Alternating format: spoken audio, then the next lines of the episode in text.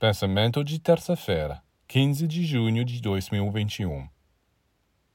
Nosso pensamento é uma matéria extremamente sutil que tem a propriedade de viajar pelo espaço a uma velocidade maior do que a da luz. Portanto, é possível utilizá-lo para captar elementos do universo, para ir até o Sol, para se ligar com entidades celestes para tirar deles força e luz para receber revelações. Se você se acostumar a fazer este trabalho todos os dias, você sentirá que está começando a viver verdadeiramente a vida divina.